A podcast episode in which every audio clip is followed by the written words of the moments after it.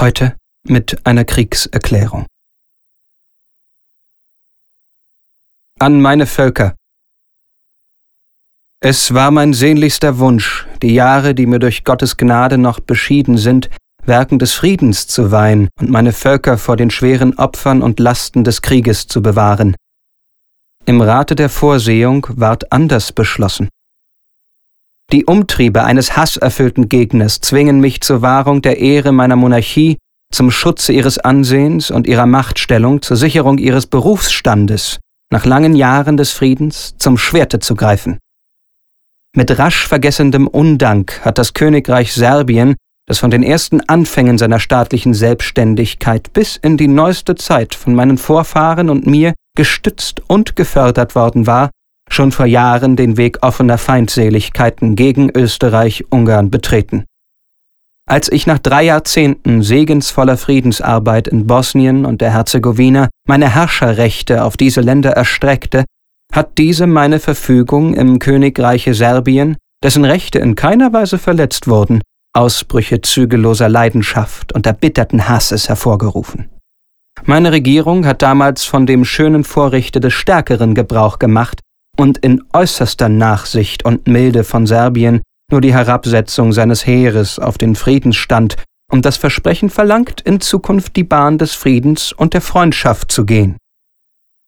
Von demselben Geiste der Mäßigung geleitet, hat sich meine Regierung, als Serbien vor zwei Jahren im Kampfe mit dem türkischen Reiche begriffen war, auf die Wahrung der wichtigsten Lebensbedingungen der Monarchie beschränkt. Dieser Haltung hatte Serbien in erster Linie die Erreichung des Kriegszweckes zu verdanken. Die Hoffnung, dass das serbische Königreich die Langmut und Friedensliebe meiner Regierung würdigen und sein Wort einlösen werde, hat sich nicht erfüllt. Immer höher lodert der Hass gegen mich und mein Haus empor, immer unverhüllter tritt das Streben zutage, untrennbare Gebiete Österreich-Ungarns gewaltsam loszureißen. Ein verbrecherisches Treiben greift über die Grenze um, im Südosten der Monarchie die Grundlagen staatlicher Ordnung zu untergraben, das Volk, dem ich in landesväterliche Liebe meine volle Fürsorge zuwende, in seiner Treue zum Herrscherhaus und zum Vaterlande wankend zu machen, die heranwachsende Jugend irre zu leiten und zu frevelhaften Taten des Wahnwitzes und des Hochverrats aufzureizen.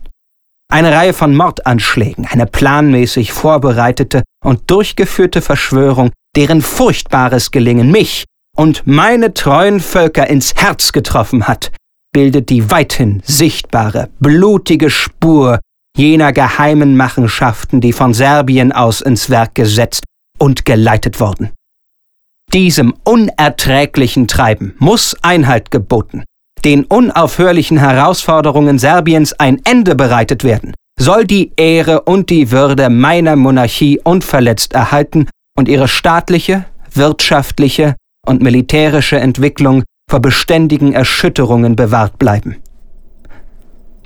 Vergebens hat meine Regierung noch einen letzten Versuch unternommen, dieses Ziel mit friedlichen Mitteln zu erreichen, Serbien durch eine ernste Mahnung zur Umkehr zu bewegen.